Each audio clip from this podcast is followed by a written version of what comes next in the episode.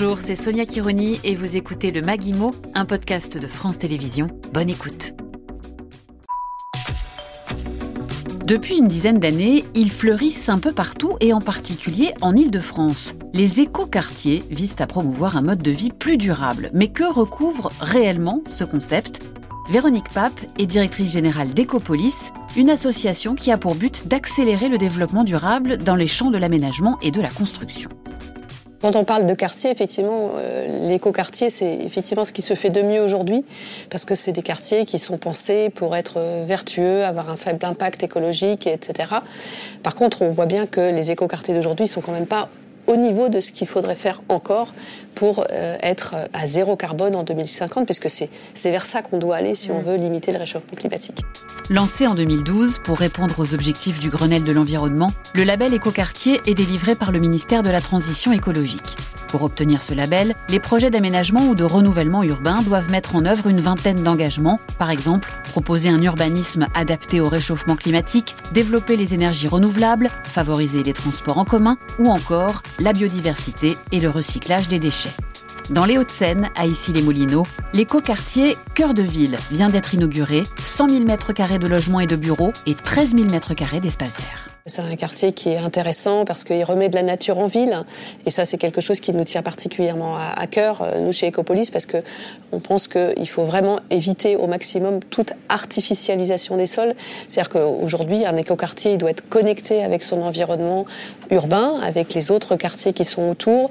Il doit évidemment pas être euh, à la place d'un champ ou d'une surface cultivée. Il doit être à proximité des transports en commun. Et donc, cet écoquartier d'ici, il coche déjà beaucoup de, beaucoup de toutes ces cases. Il est intéressant là-dessus. Il est intéressant sur euh, le côté énergétique avec euh, un apport en énergie renouvelable qui fait appel à la géothermie. Donc ça, c'est de l'énergie qui est gratuite. On va simplement prendre la chaleur et le froid qui sont dans le sol.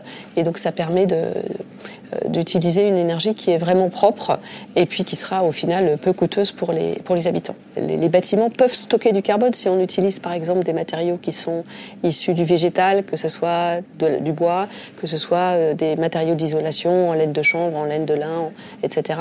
C'est, tout ça, c'est des matériaux qui stockent du carbone et qui donc nous permettent de réduire nos émissions de CO2 et donc de permettre de, qui permettent de lutter contre le changement climatique. Des projets de plus en plus vertueux donc.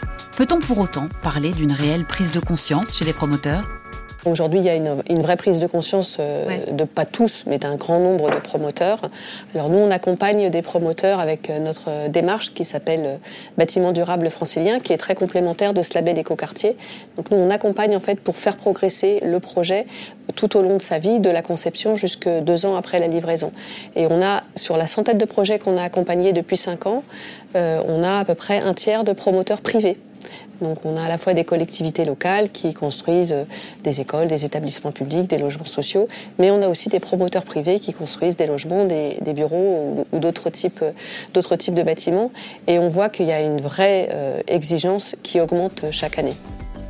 Il existe aujourd'hui 500 écoquartiers sur l'ensemble du territoire. En 2021, 50 nouveaux projets ont bénéficié du label, dont 16 en Ile-de-France.